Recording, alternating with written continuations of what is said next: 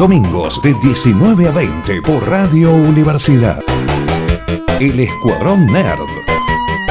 Un programa lleno de infos sobre la cultura pop.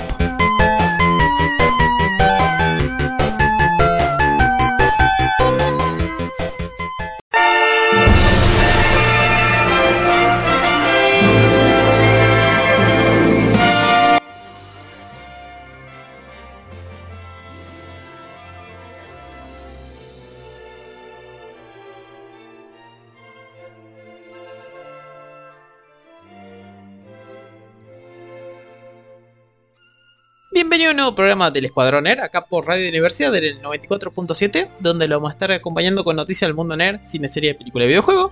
Mi nombre es Emiliano y me acompaña señorita Noelia Martínez. Hola Emiliano, qué hermosas las votaciones en Tucumán. ¿Cuáles? Exacto. Fantasmas. Todas. ¿Todas? Todas. Y también el señor Martín López, que suspendió las votaciones para tener su feria de coleccionismo. Yo suspendí la, la feria, suspendí las votaciones, suspendí. eh, ya no sé qué se suspendió y qué.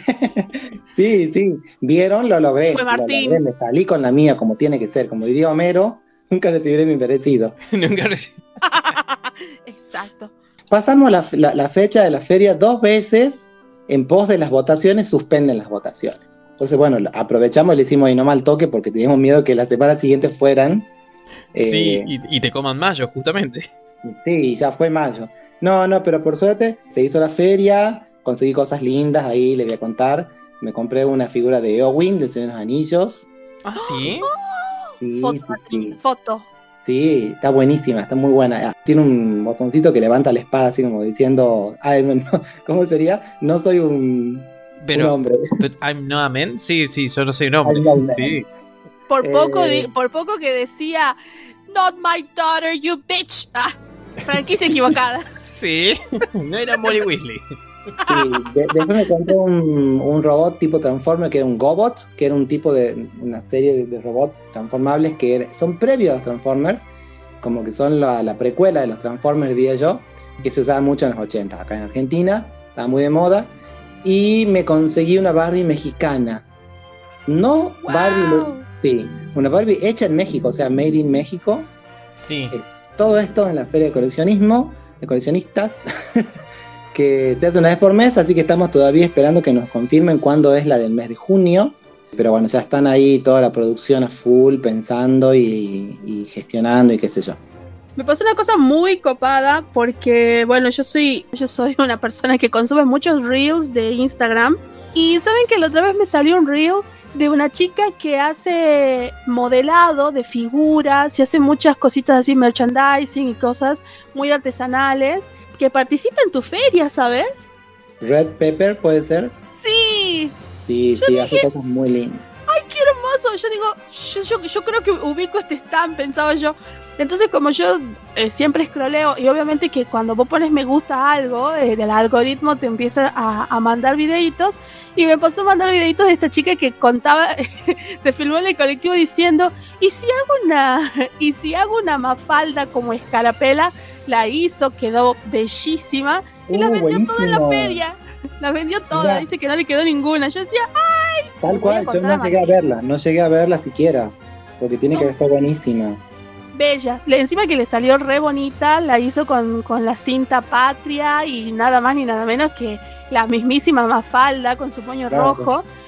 Dice que las vendió todas y yo dije, ay, esa es la feria de Martín. Ah, Qué bueno, qué bueno, le mandamos un saludo a las chicas, bueno, este, a, la, a la gente de ahí de Totoros. De, ay, me- ahí tenemos otro stand que se llama Totoros que hace cosas muy lindas también, otro saludo.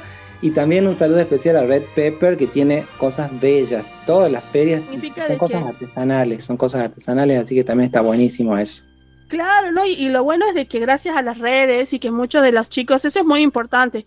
Toda la, la gente que vaya, que va a tu feria tiene sus propias, su- sus redes. Entonces cuando hacen los videitos, verdaderamente después el algoritmo te lo va mandando. Y como yo a mí me gusta la página, digamos, del grupo, y como yo te sigo a vos y sigo a varios otros, Sí, me empezó a mandar más y yo digo, ay, esto está genial. Es como, bueno, qué hermoso. sí. Muy lindo, muy lindo. Ya, la verdad que sí, hay que quedarse atento no sé, a las redes de justamente de la feria.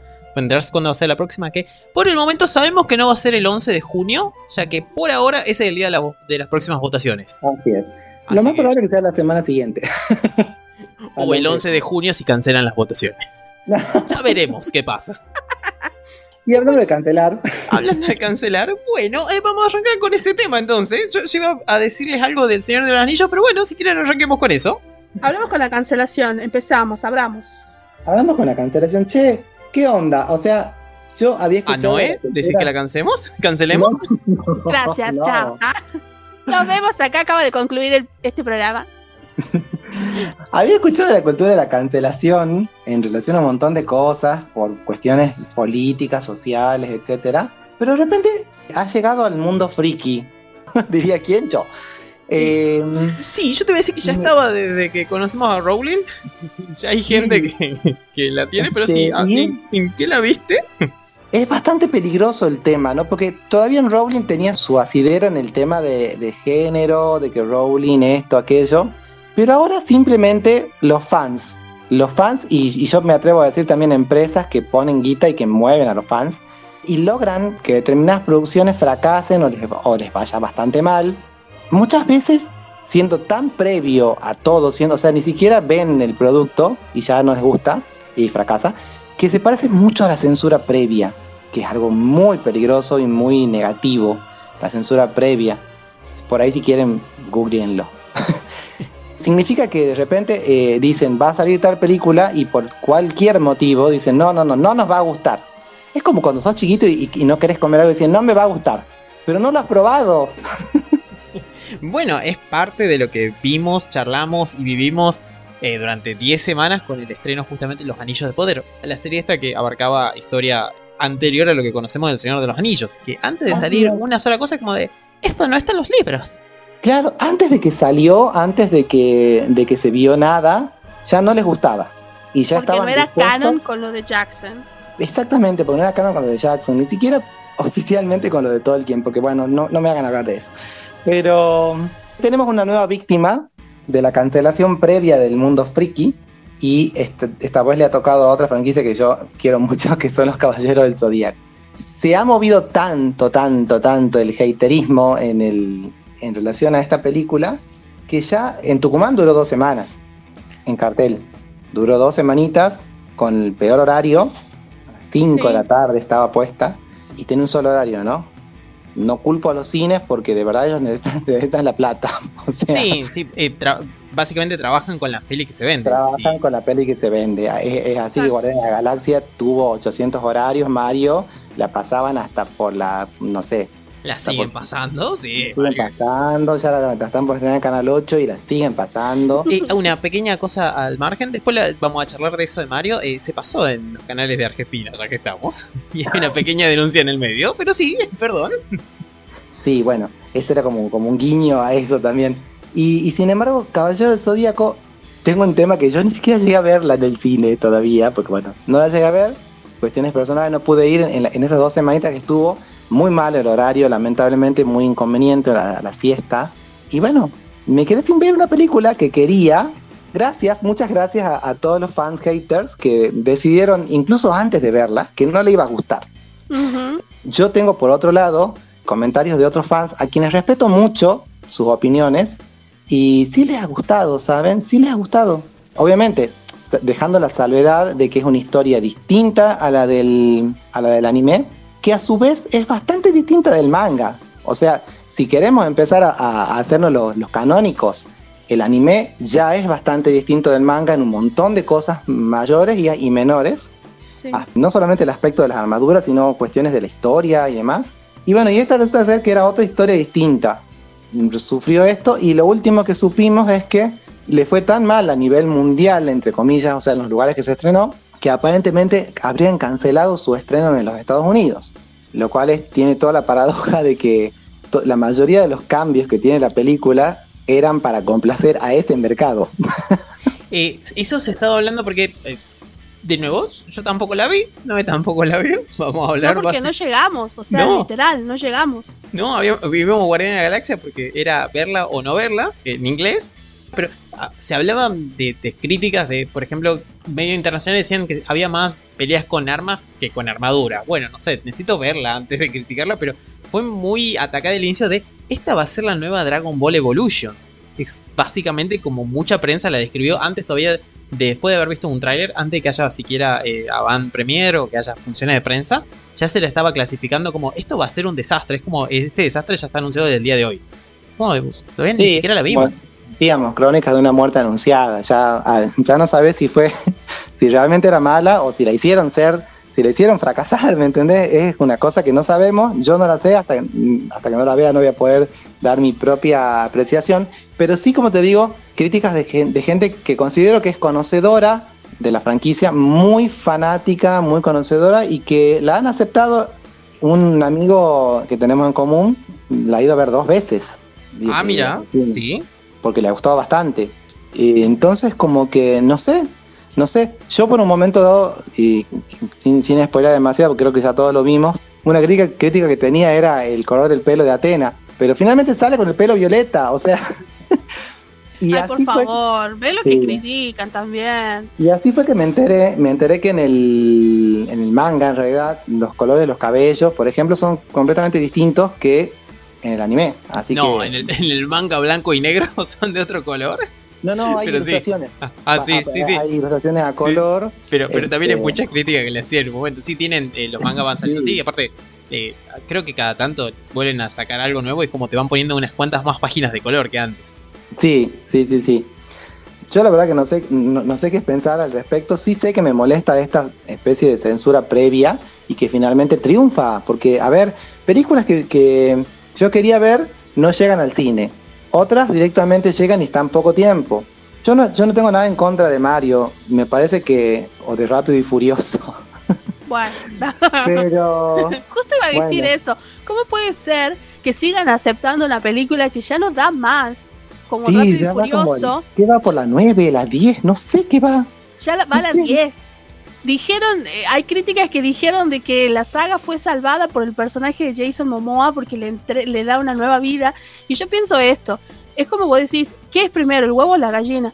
Porque yo leía hasta pequeños medios de México y España tirándole un montón así cataratas de mala onda. Y es como, gente, sabemos que muchas veces es muy difícil llevar a cabo un- una suerte de traducción del material que está dentro del anime y del manga. Cuesta Sí. mucho. Y también hay que ser realistas, aun si lo pudieran sacar como hicieron los japoneses, diferentes versiones de los mangas más queridos, no son tan buenos. Por esa misma razón no llegan muchas veces para acá. Lo peor es que este tipo de productos que estaba para salir al cine, eventualmente si sale al cine y tiene una buena prensa y ganan bien, va a ser comprado por algún servicio de streaming. Ahora no sabemos ni siquiera qué servicio de streaming lo va a tomar. ¿Quién lo va a querer comprar? ¿Dónde lo vamos a ver?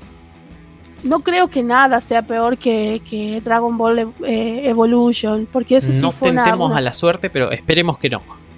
pero, pero eso fue una falta de respeto total, fue como muy terrible lo que hicieron. Eh, Y hicieron- casualmente eh, los fans que la han visto, los fans que yo te comentaba, empiezan diciendo, no teman, no es otro Dragon Ball Evolution. Pero bueno, nuevamente, se, ha- se ha, se ha complicado hasta para nosotros poder verla y poder dar una crítica personal de la, de la peli. Así que no, no sé, eh, esto no se trata solamente de esta película, se trata de, de- de pensar ¿no? que no está bueno esto, es- esta especie de cancelación previa de algún producto simplemente porque porque no sé porque no porque pintó así Claro. La bueno, verdad los que- crímenes de Grindelwald tuvo algo parecido, que como no estaba Johnny Depp, directamente se la cancelaba y no había que verla. Es como Vi- tal vine a- persiguiendo varias pelis esto, de entrada, desde antes de haber salido, si quisiera ya cancelarla, decir que no. No sé, yo, yo- yo tengo ganas de, de verla, por lo menos antes de poder putearla. Eh, no voy a negar que tal vez hay, hay cosas del trailer que ya me parecen muy dudosas, pero no, la puedo atacar todavía.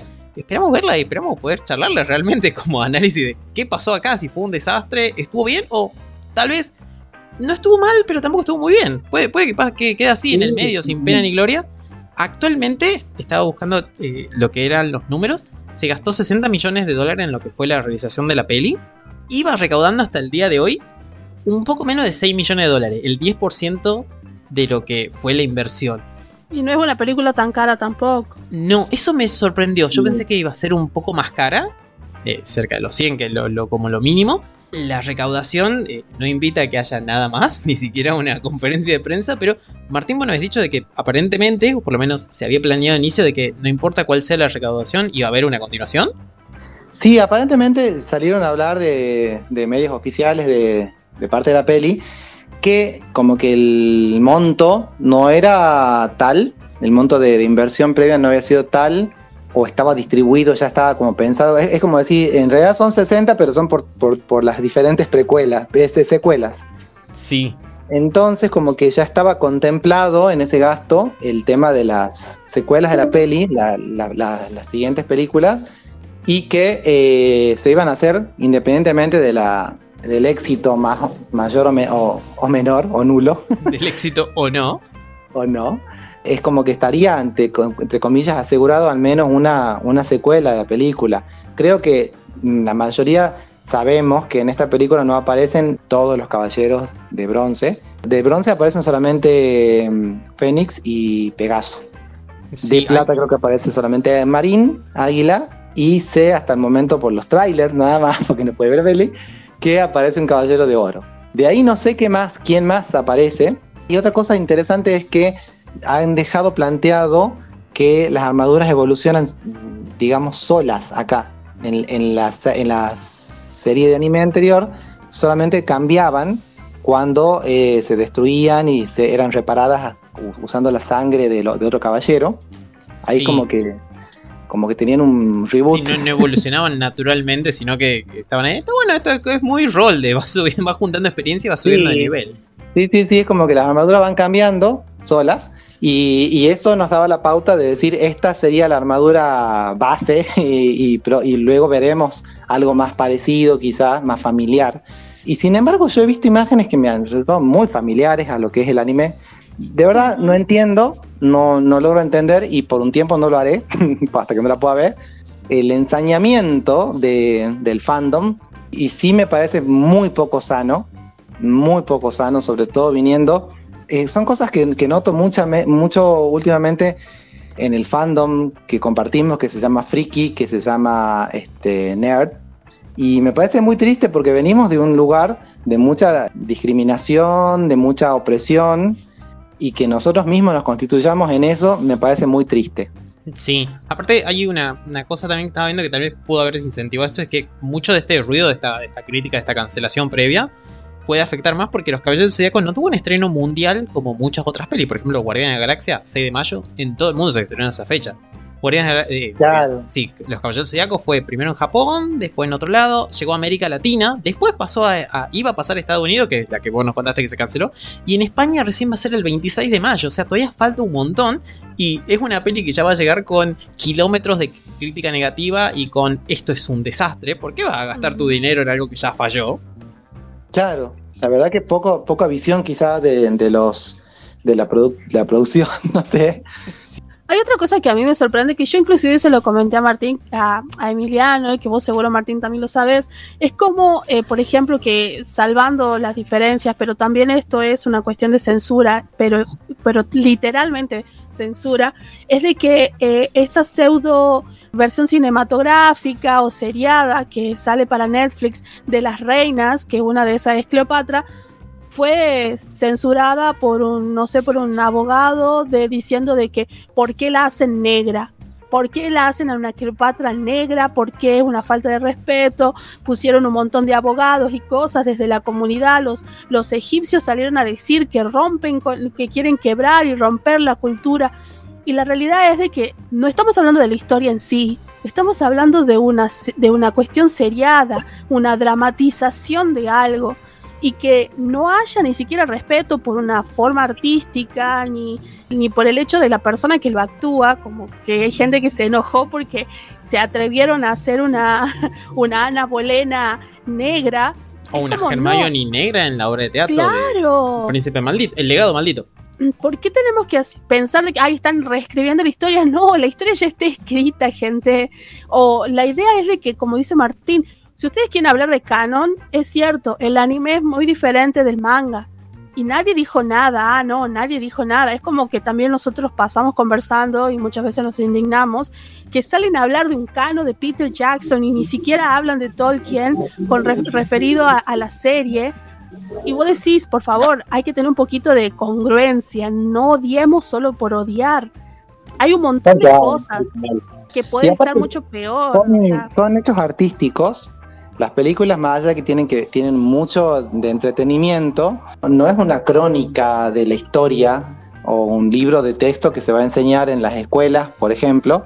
Claro. Eh, como si fuera la historia oficial de algo, ¿no? Eh, son hechos artísticos, son recreaciones, son reversiones y sí molesta por ahí el hecho de, poner tanto, tanto, tanto énfasis en la cuestión racial. Yo entiendo que desde un lado existe como una, una cuestión de, y, quizá ahí está la polémica, ¿no? De dar roles, dar más roles a gente de raza negra, por ejemplo, o, inclusive hasta latinos, porque por ejemplo el Caballero del Fénix en la, en la, en la película de los Caballeros Zodíacos es de origen latino. No, me parece para nada mal. Si lo actúa bien, es como que en realidad lo que debería preocuparnos es si lo actúa bien. E, eso sería lo que tendría que de alguna manera definir por el sí o por el no. Por ahí sí hay, hay una cuestión. Por ejemplo, hace poquito hemos tenido una serie que ha sido muy alabada por el casting, que es la serie de Fito Páez. Eh, ¿Por qué? Porque los, los actores elegidos, más allá de, actuar bien, se parecían bastante y estaban caracterizados mucho, muy parecido a las personas a quienes representaban gente que, eh, gente de la música, en, en primer lugar, de acá de Argentina, ¿no? Entonces sí es cierto que tiene, tiene alguna, algún tipo de mm, plus cuando eso pasa, pero el hecho de que, por ejemplo, alguien no se parezca, no debería generar lo que genera, o que sea de otra raza, no sé. Yo creo que es una cuestión que tienen que. Una cuestión a, pensar.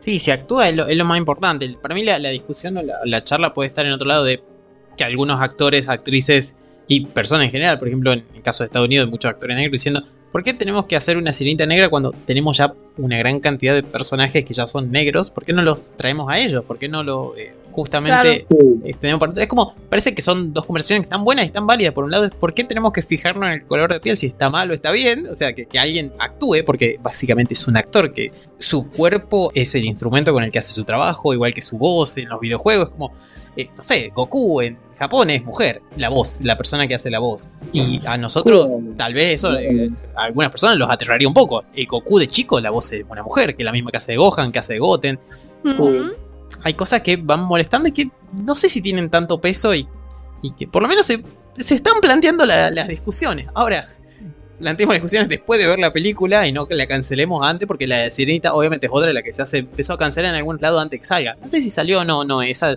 ya pasó o todavía se hizo la... todavía no salió. Se hizo la van premier, creo, en Estados Unidos, pero no se estrenó todavía. Lo bueno con la Sirenita es que creo que tiene un. Si bien es cierto, hay, hay una gran cantidad de, fans, también así haters, tiene otra gran cantidad de fans que están a favor. Tiene a su favor también una gran cantidad de, de, niñes. Eh, sí, que se negra, representados, que lloraban, que decían, se parece a mí, se parece a mí. A mí me parece que va a ser más difícil la cancelación. Aparte es Disney. Y Disney tiene espaldas financieras como para hacer lo que quiera. Así que. Sí.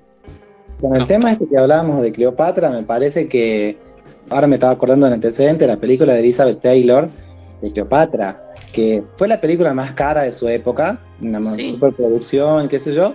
Nada más lejano a, la realidad histórica de, Cleopatra que la, cara de Elizabeth Taylor. Sí. A ver, no jodamos. Cleopatra no tenía la nariz de, Elizabeth Taylor. Y los ojos morados ni los ojos violetas. No, imagínate. Era una Targaryen. Sí. Claro, estaba más cerca de una fantasía épica que de la, que de la historia en general. Aparte, las edades de Cleopatra, Cleopatra era muy joven, inclusive los Césares que van a, a verla no eran hombres grandes, era como otra realidad histórica, pero también es una cuestión de, está bien que ustedes protejan su realidad, pero en vez de estar molestando a algo que es una serie, ¿por qué no van a pedirle a Inglaterra que le devuelva sus, sus artefactos, digamos? Sí. Sí, Digo, hagan- pues-. Sí, pero bueno, también es el país defendiendo algo justamente con lo que hace dinero. Por ejemplo, otra de las posibles cancelaciones, eh, bueno, no es posible, es algo ya una realidad. Por otro tema es el de Star Wars, es el Galactic, Galactic Star Cruiser. Ay, crucero estelar Sí. de, de Star Wars, lo diré en español, que es el, no es el parque en sí, sino es el hotel que estaba en el parque, que era un hotel inmersivo, que era como que vos Era la entrabas en- nave. Exactamente, sí, que vos entrabas en el crucero que costaba desde 4.800 dólares para dos días. Las estancias en el hotel era carísimo. Va a cerrar sus puertas porque eh, tiene pelea directamente con lo que es Florida, exactamente con el gobernador de Florida, que es eh, el amigo de Noé, Ron DeSantis, James Gunn, Ron DeSantis, son todos Está en mi lista. en la lista de, de té de. Noé. Sí. Sí. Sí. Y eh, bueno, este lo va a cerrar porque tiene esa pelea. No representa ni siquiera el 1% de lo que es la capacidad hotelera de Florida. Son solo 100 habitaciones. Pero justamente para luchar contra lo que es la, eh, la pelea que tiene DeSantis, con, que quiere hacerse cargo de varias cosas de Disney, básicamente del dinero de Disney, del contenido de Disney, cómo lo presenta en su estado. Y de, El señor Ron DeSantis, que ya lo hemos conversado con Emiliano, que nosotros no podíamos creer, no sabíamos si era de verdad o no cuando salió la nota hace meses. El señor Ron DeSantis quiere estar dentro del grupo, o sea, quiere ser un miembro de la junta directiva de, de Disney, solo porque él es el gobernador y él cree que tiene derechos. sí, eh, ¿Qué eh, cree que vive en Tucumán? ¿Quién se cree que está en el califato tucumano? ¿Qué le pasa?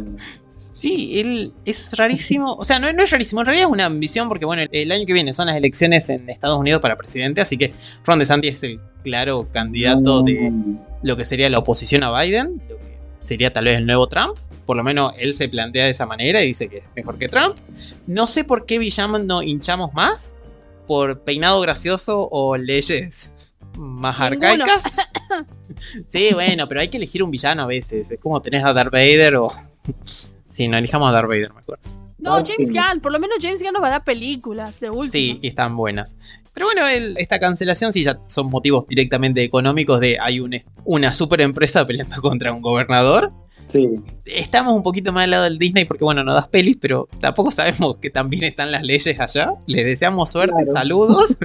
que disfrutemos todo lo que nos manden. Le mandamos Sí. besos. Sí. Besis para todos y por favor, espero que algún servicio de streaming copado compre los derechos, adquiera los derechos para que podamos ver dentro de poco la película de los caballeros, por favor. Sí, no tengo ninguna duda.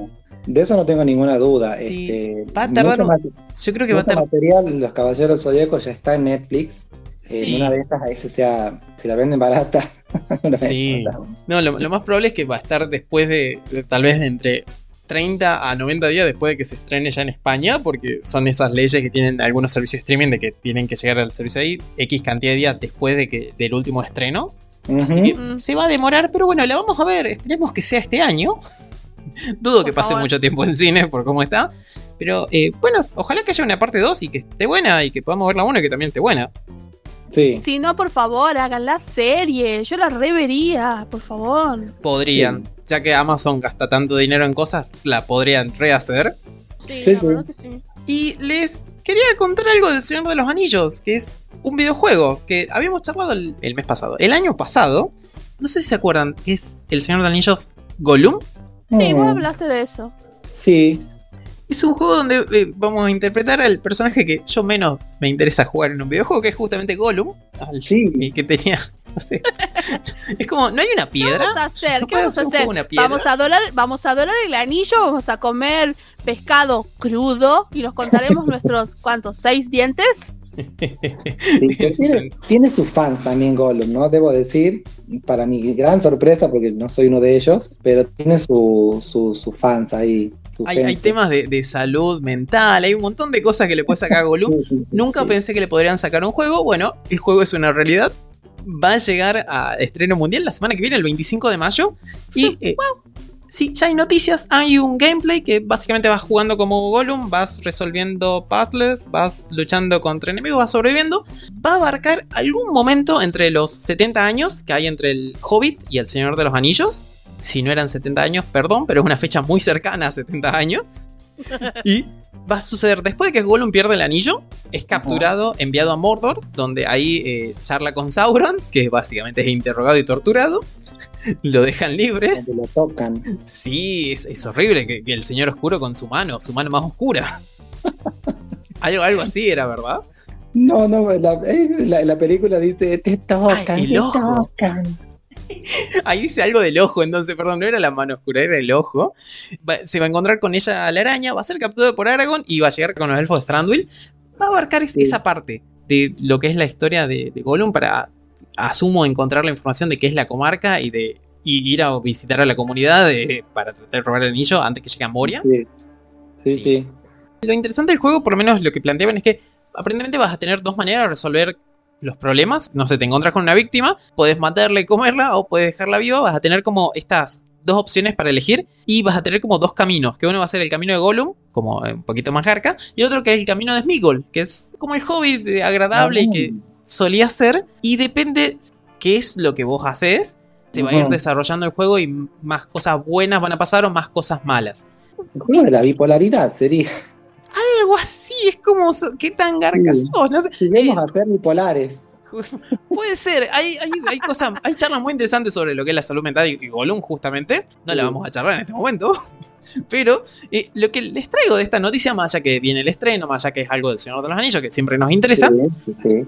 Siempre. es que la gente que creó el juego contrató actores, obviamente, por poner las voces de los personajes, pero además contrató a lo que es gente que habla en Sindarin, gente que estudió Sindarin, Ah, le enseñó a los actores. Y si vos querés escuchar mucho Sindarin en el juego, porque va- hay elfos, que son los que capturan en un momento a Gollum, le sacan información y luego cuando Gollum se escapa lo que los persiguen, si vas a escuchar cómo esos elfos hablan mucho en Sindarin, tenés que pagar una versión un poquito más cara del juego.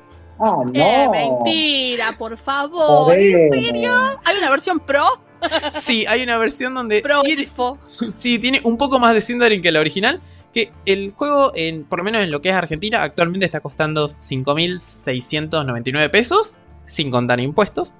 Y si vos querés la versión donde hablan en Sindarin un poco más, sale 6.799 pesos. Son 1.100 pesos más, porque hablen un poco más de Sindarin. Mm, Si lo querés en que hablan en Cuenia, olvidate. no lo pagamos más. Sí, No, nunca. Lo, lo loco de esto, que voy a traer la pregunta si es codicia o no, es que no, es- no especificaron cuánto se va a hablar en Sindarin. Y el juego originalmente ya contiene citas en Sindarin, o sea, ya tiene parte hablada en Sindarin, solamente que si querés más que de lo que ellos hablan en Sindarin, tenés que pagar esta versión extra porque ellos, con la excusa de, de tuvimos que pagar a, los lingüistas, a la gente que nos enseñó, que, que le enseñó a los actores y demás, como, es codicia, vale la pena, ¿ustedes lo harían? ¿Pagarían 1100 Eh, pesos más por eso? Ay, ¿por qué son tan ratas? ¿Cómo que no podían pagarle? Claro. No, no, claro. No, no sé si pagaría más, no sé si pagaría un extra, me sentiría como bastante estafado por parte de los, desarrolladores. ¿Esto es común? ¿Esto pasa en el mundo de los videojuegos? ¿Que tengas que pagar más por una versión? Es común que, sea, que as- pase eso, por ejemplo, a veces que puedas comprar el track, eh, lo que es el soundtrack original para que te pertenezca a vos, entre comillas, y lo puedas escuchar en varios lados o tener arte extra o que los personajes se vean diferentes, sí. Es común, algunos juegos valen más, algunos juegos valen mucho menos. eh, algunos lo podés descargar o, eh, no sé, dos años después del lanzamiento ya te lo dan gratis. Pero Sí. por un idioma en particular, esto es la primera vez que yo lo escucho, que, que sucede así, y más por un idioma que va a estar en algunas partes y no te especifican cuánto. Por ejemplo, si te dicen son mil líneas de diálogo, ok, te lo pienso. Si ahora dicen no, son 16 líneas de diálogo que van a decir los personajes cada vez que charles con ellos, es como, no, 16 líneas de diálogo, 1100 pesos no vale la pena. Sí, no sé si lo han pensado tan bien porque en realidad es una cosa muy específica, ¿no? Vos imagínate que mucha gente no quiere ver cosas en inglés, van a querer ver cosas con, en Tindarin, la verdad que... Si, yo honestamente, si este juego te dijesen todo el juego va a estar en Sindarin por este dinero, por 1100, es como tenés subtítulos, bueno, ¿sabes qué? Te lo pago. Es como de- la curiosidad me llevaría a eso. Ahora, pequeñas escenas me parece como mucha ambición de, del estudio. O sea, si uno se pone a ver que tal vez eh, hay juegos o inclusive las, las inteligencias artificiales, que vos tengas una en donde es, no sé, como una básica y después vos puedes ir pagando. Está bueno, pero por ejemplo, cuando yo jugaba a no ser un jueguito de Harry Potter, tenías tu posibilidad de comprar o de pagar y vos decís, ah, bueno, pero ¿qué me dan? Me dan oro, me dan pociones, es como que vos decís, tengo como una suerte de, de nueva, este, no sé, cantidad de cosas que me sirven, pero acá solamente para decir que vas a escuchar una lengua es como, eh, paso, démela gratis, por favor, deme el demo. Sí, aparte, ya vas a escuchar Sindarin de manera normal. Ahora es para escuchar un poco más, que tampoco especificaron. Porque hay veces en el juego donde, por ejemplo, va de punto A a punto B, a veces tenés un personaje que te da una misión y te da la misión nada más en Sindarin y no vale la pena, la verdad que. Gracias, pero al medio al dope. Tampoco es que vas a salir hablando Sindarin, no, no, no crean eso. No. Ahora, si viniese con un tutorial, si viniese con clase, está, está re bueno la, la idea de pagar un poco más por eso. Sí, sería hermoso. ¿Te imaginas que, que sea? Es como, ay, ay, esto es un extra, un bonus que tenés en el juego y que podés, tenés la posibilidad de entre el aprender a leer, escribir y hablar. Estaría hermoso. Es como, sí, vale la pena. Yo lo pagaría si fuese eso, pero solo para escuchar a alguien decir algo, es como, Melon. nah. Sí. Para que digan Melon. Melón. Ay, me la- Sí. Y eh, hay una pequeña noticia que seguimos, eh, la huelga feminista en Estados Unidos sigue. Saludos, gracias. Ujú.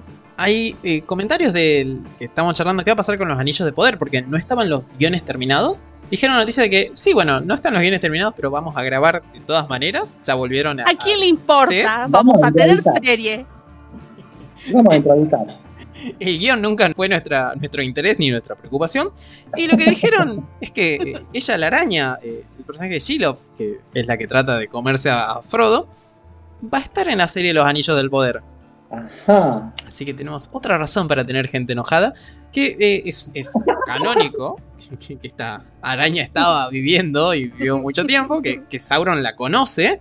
Así que tal vez... Esta vamos- araña estaba viviendo, me encantó.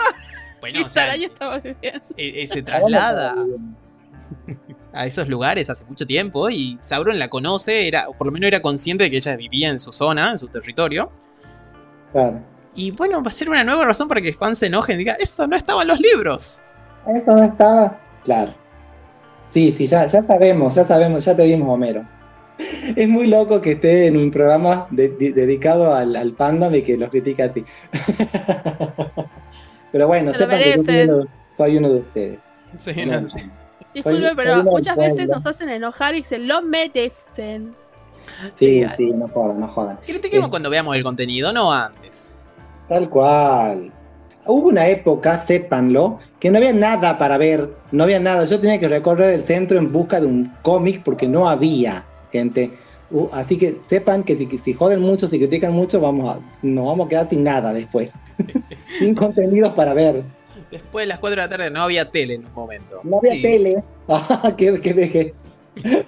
sí. Disculpame, Pero, un canal empezaba a las 5 de la tarde o a las 4 de la tarde y el otro, con suerte, empezaba a las 12 con el Yo noticiero. veía, yo veía la, la señal de ajuste cuando era niño. Loco, qué hermosos momentos.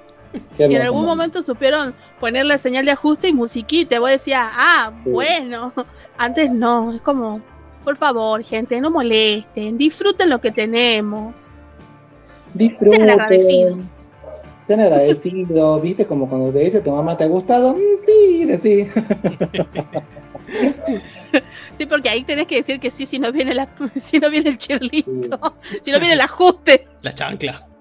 Sí. la chancla. Y no, eh, de los temas que tenemos, ¿qué, qué te interesa seguir? Les quiero tirar un- una recomendación cortita, no, eh, dijo cortita y hablaba una hora, no mentira, ojalá. Les quiero contar así rapidito que tuve el agrado, el mucho, muy enorme agrado, mientras estaba convaleciente del dengue. Vi, De sobrevivir. ay, por favor, qué duro es sobrevivir. Tuve el agrado de ver la segunda temporada, o el volumen 2, se llama en realidad volumen 2, de lo que se llama, lo que se ha dado en llamar Star Wars Vision. Serían visiones de Star Wars. No parece una tontera, pero es importante esto. La primera temporada, o, o la primera, o el primer volumen, fueron nueve episodios de, de 10 a 15 minutos. Eran diferentes historias dentro del universo maravilloso de Star Wars y eran y son este, antologías animadas. Los primeros nueve episodios fueron entregados a varios estudios de Asia, mayormente de Japón, en donde mostraron diferentes historias muy bonitas y llamó mucho la atención, especialmente el duelo es uno de mis favoritos.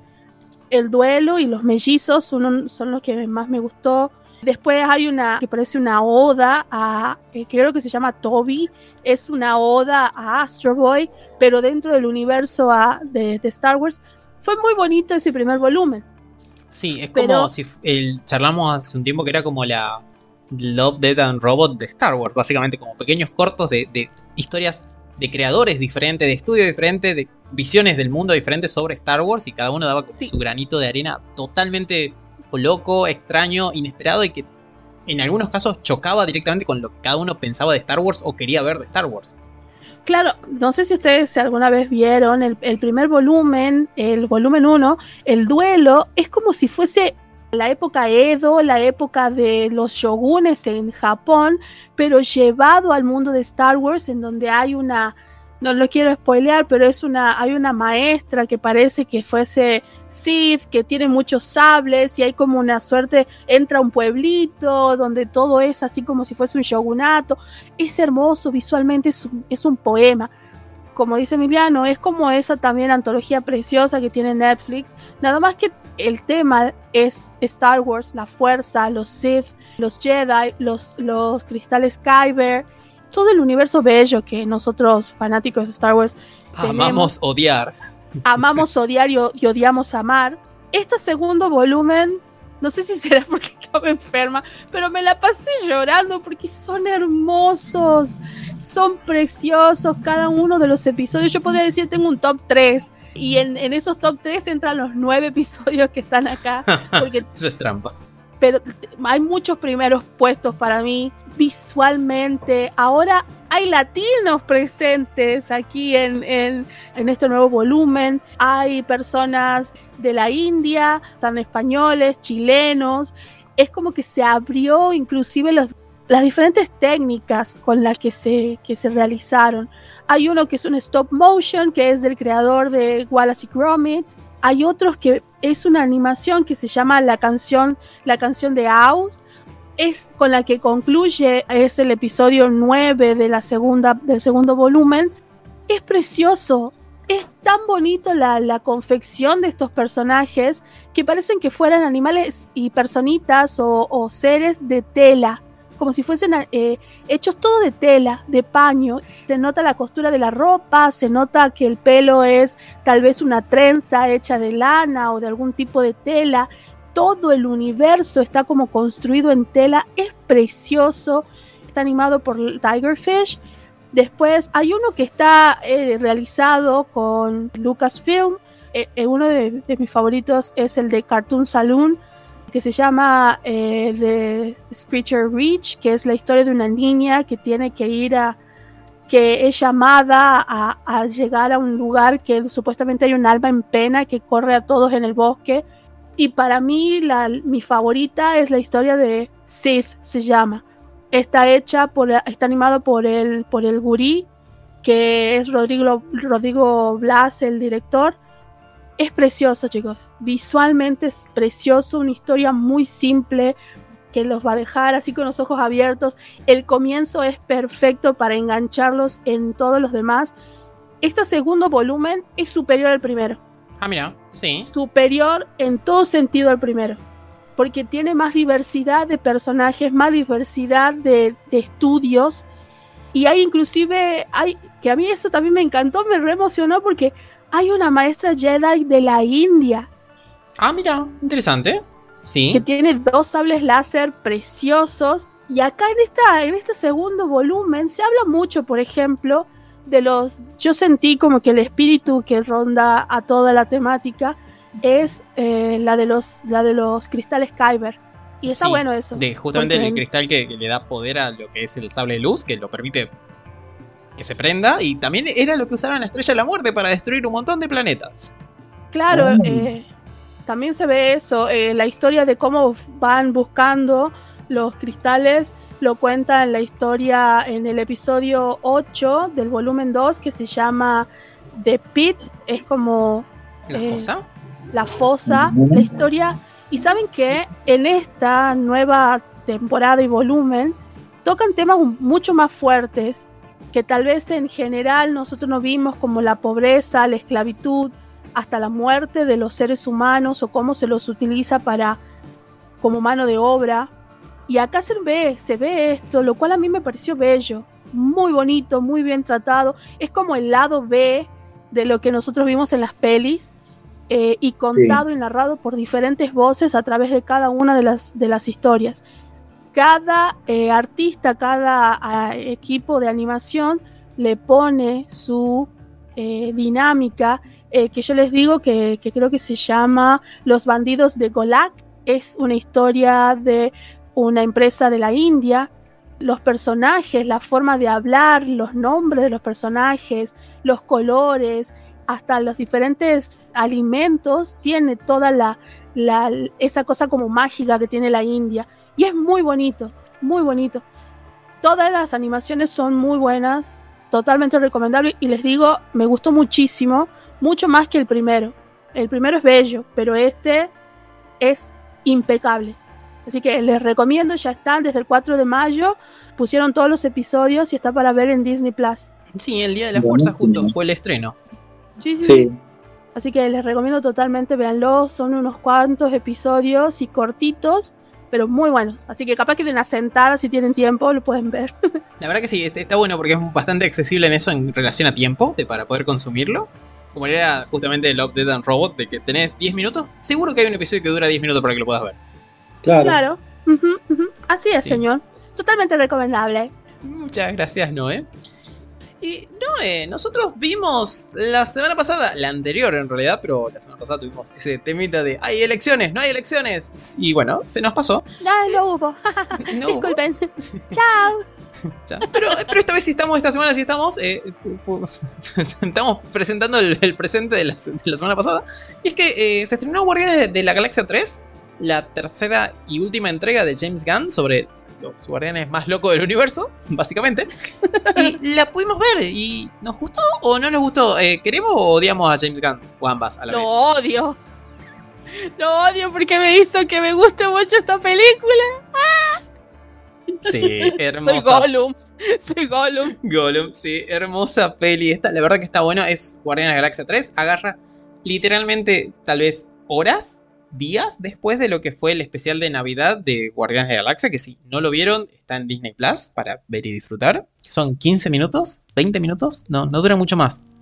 Qué hermoso fue eso. Y yo decía, ay, ¿por qué van a hacer eso? Ay, no, ahora lo veo y es como tenían que hacerlo. Sí, tenían que hacerlo. Sí, nos da la, cosa que, bueno, eh, Peter tiene una hermana que no es muy importante para esta trama. Sí, para el especial de Navidad. Sí, para el especial de Navidad, pero yo pensé que iba a tener más relación con el especial de Navidad este, este, esta peli, pero no tanto, pero continúa directamente de donde nos dejó ahí, nos presentaron a personaje y a qué cosas quieren los personajes, y acá lo toma exactamente como salió de ahí, ya que se filmó al mismo tiempo. Y nos va a tratar de que los eh, Peter estaba tratando de llevar que se quedó sin Gamora porque se le murió en unas pelis anteriores, pero una versión de su ex novia eh, que viene de otra realidad está viva al mismo tiempo y ella no lo quiere. como está, está en, un estado bastante depresivo. Y eh, los guardianes básicamente están luchando por ver cuál es su próximo sentido de la vida. Y en ese momento hieren a el señor Rocket Raccoon. Y los guardianes tratan de salvarle la vida. Y en eso descubren que el creador de él puso como un, una cosita de que si alguien trata de modificarlo o hacer algo en él, básicamente lo mata. Y entonces se va a la, lucha, a la búsqueda de quién creó Rocket, por qué crearon a Rocket. Y es la pregunta que es la que nos dijo James Gunn, que sucede que esta peli básicamente es el origen secreto de Rocket o era la trilogía secreta de Rocket, que él es el protagonista original. Y, la verdad que sí. Vale la pena. Increíbles. Sí. La verdad que sí, James Gunn dijo que el verdadero, el verdadero personaje principal de esta saga era Rocket. Me parece perfecto. Debo decir que el señor James estuvo muy enojado porque le, le sacaron personajes e hicieron cosas que a él no le gustaba y no le gustó que tomaron, o sea, le pusieron a Thor en su en su franquicia y después este le mataron un personaje y es como cosas que, a él no le gustó Sí, decisiones que él no tomó y que no pensaba hacer eso. Tenía, dijo que tenía otros planes para el personaje, pero bueno, eh, jugó básicamente con las cartas que le quedaban y lo fue trató. corrido, de- Sí. fue corrido en el medio y ahora se están arrepintiendo. Sí. Pasaron cosas, pero la peli que está muy bien hecha. Creo que se dio el gusto de hacer y decir lo que quería. Esta tiene mucho más el espíritu de la primera y gracias a la locura que fue el especial de Navidad, nos los, nos los recordó a esa locura bella que fue la primera peli. Eh, nos mostró también cómo los personajes fueron creciendo, cómo cada personaje fue modificándose. Vimos el cambio de, de personajes como le- la hermana de Gomorra, eh, Nebula. Nebula. Vimos cómo el mismísimo Peter Quill se da cuenta de que tampoco era ese, ese tipo que él pensaba que era como el, el llanero solitario más o menos, sino de que ahora se da cuenta la mortalidad de aquellos seres que él amaba y, y el hecho de que no estén, como Gomorra, inclusive Yondu. eh, Parece que es la mejor es algo... película que representa lo que es la familia o esa idea de- Sí. de, de- de que los amigos que uno elige son algo más grande que son la familia o solo compañeros de trabajo demás. Me parece que pega muy fuerte por eso, porque vemos lo que es la familia, justamente como decías, de, Peter, de, Gamora, de Nebula, la, gente que cada uno quiere, y obviamente vemos la de Rocket, que es la que perdió, pero también la, la nueva que ganó. Exacto, y la, la manera en que está pensado es una de las películas, no sé si más sentimental, pero la que te pega en el corazón. O sea, tenés que tener un, tenés que tener un, un- pedazo de, no sé, de piedra para no sentir lo que. Y, y no eh, percibir lo que estaba pasando en la peli, porque tuvo momentos muy fuertes la película en general, referido al maltrato animal, que eso es algo que, bueno, ya después vamos a, a contar, pero la manera en que fue contada y cómo se lo presentó fue bastante digno, porque, y claro, que eso sucede muchas veces en laboratorios con los animales, no nos hagamos los tontos, no queramos pensar que no es así, que esto es una película de ciencia ficción, es fantasía, pero tampoco es que no, no es tan así la cosa. Sí, Eh, no- nos presentaron a este personaje que es el villano de esta peli, que de alguna manera casi como que es el jefe del villano de, los de la peli anterior, que es el alto evolucionador, o en inglés High Evolutionary, que está interpretado por, lo voy a decir una sola vez, Chukwudi Iwuju, Iwuji, perdón, el alto evolucionador a partir de ahora, que se encarga de eso, de, sí, de, de agarrar formas de vida que ya existen y cambiarlas, modificarlas. Tratar de, en palabras de él, perfeccionarlas. En palabras de Rocket, él odia todo lo que existe y quiere modificarlo para... Es, es un gran ca- caso de narcisismo. Me parece que por primera vez hace mucho tiempo es un villano muy bien introducido en Marvel. En lo que es una peli. Es un gran villano porque nos presenta por él. No nos hace eh, hinchar por él como tal vez nos hace Loki. De quiero que, que Loki gane. Pero Claro. pero es un villano de che, entiendo por qué hace las cosas de eso. Y lo detesto más por eso, pero está muy bien presentado. Y básicamente lo que hace es. Eh, excelente, eh, sí, perdón Emiliano, es una excelente actuación también del actor. sí, que vimos en Peacemaker. Bueno, eh, lo que él hizo con los animales, básicamente con lo que hacía con cada forma, con cada ser eh, vivo que encontraba, era eh, torturarlo casi. Para modificarlo, ir cambiándole cosas, eh, modificando los genes, sacándole brazos, sacándole. a uno creo que le sacó la boca y le puso un implante diferente. Es loquísimo lo que hace en pos de obtener una perfección genética. Me hace acordar mucho al villano del Capitán América en 1, que eran los nazis. Sí, sí, sí, sí. Sí, y bueno, eh, creo que es por esto el, el premio este que ganó de, de PETA, el premio o el reconocimiento que tuvo de lo que es la Sociedad Protectora de Animales. PETA o PITA, que es uno de los una agrupación con mucha fuerza en los Estados Unidos. Mi bien, este, se estrenó la película tanto para la gente de Marvel como para el mismísimo James Gunn.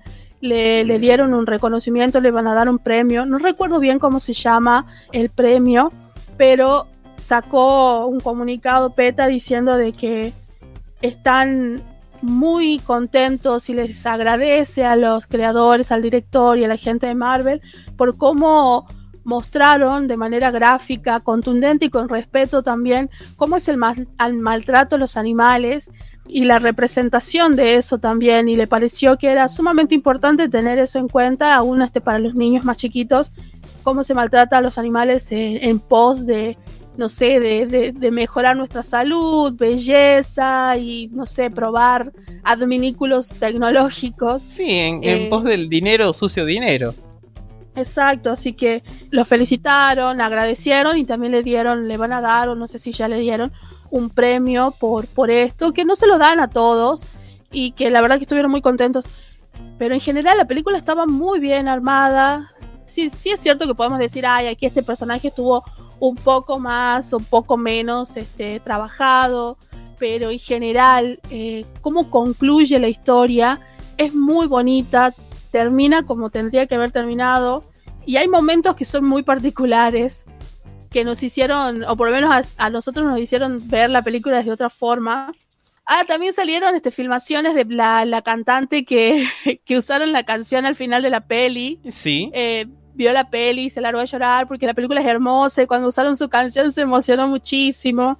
Pero la verdad que una película muy linda, muy linda hasta la música. Creo que esta, no sé por qué, pero esta, la música de esta peli está mejor que la del segundo volumen, no sé, por lo menos para mí, yo la sentí mucho mejor. Yo creo que la primera dio un golpe de efecto tan grande que dejó la vara muy alta. Y tal vez la segunda no pegó de, con la misma intensidad. Igual eh, estaba viendo que como que agarraron diferentes épocas, por lo que vos me has contado que la primer peli, la música que escuchamos es la música que la madre de Quill le da a él en ese cassette, en ese mix, que es de la primera, en realidad, que la primera es medio como que la que el robo él tiene, y en la segunda peli escuchamos más de lo que justamente la madre le deja, y la tercera es básicamente la música que Yondo le dejó, gracias a través del Zoom, de este aparatito que era como un MP3 que le competía al iPad. Perdón, al iPod.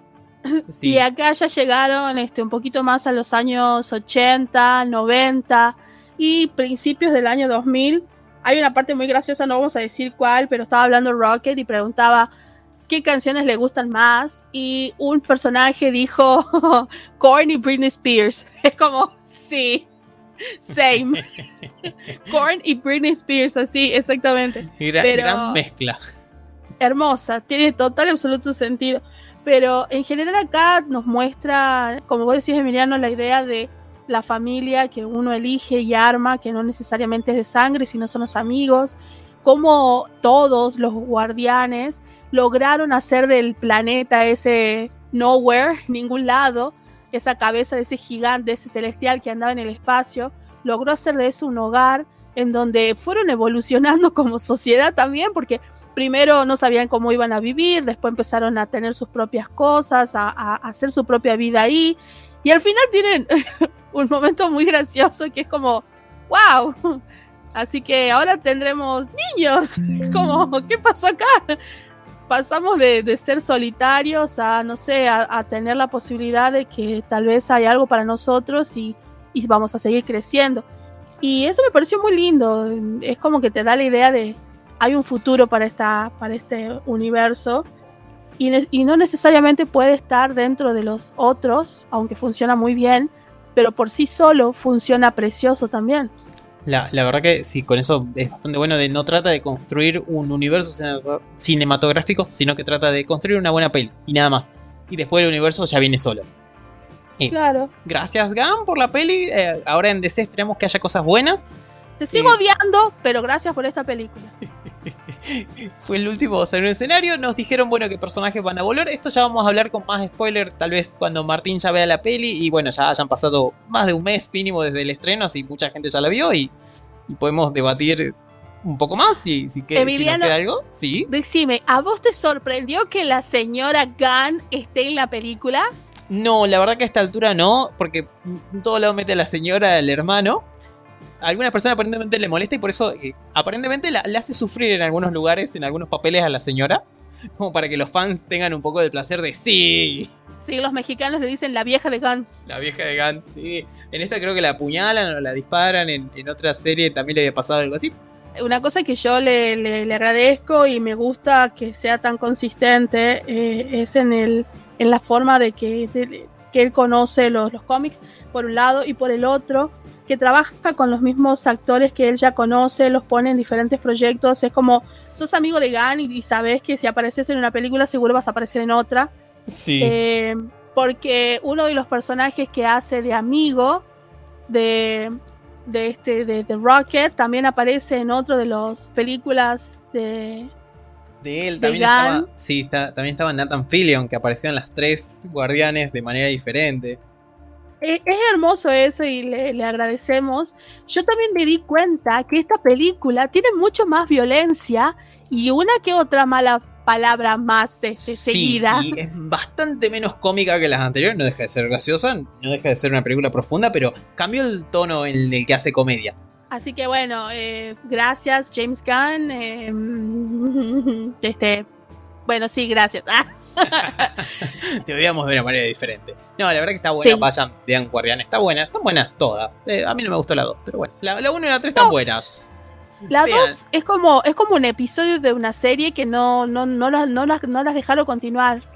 Siento que le faltaba algo. Sí, no, no, no. Me parece que ahora viendo la 3, me parece que la 2 tiene mucho más sentido del que tiene como por sí sola. Pero bueno, Exacto. Está ahí, Exacto. vayan, veanla, aprovechen antes que desaparezca como los caballeros zodiaco y no tengamos dónde buscarla. Ah, mentira, por favor, es un producto de Disney. Sabemos que va a entrar a Disney Plus muy pronto. Sí, va, va a llegar ahí, la vamos a poder ver. Y mientras, si no quieren hacer nada, pueden ir, entrar en epicgames.com que están regalando Dead Stranding, que es un juego de Hideo Kojima. No lo voy a explicar porque no lo entendí. Pero es, es loquísimo, vayan, está muy bueno. Es muy bueno, vayan y busquen.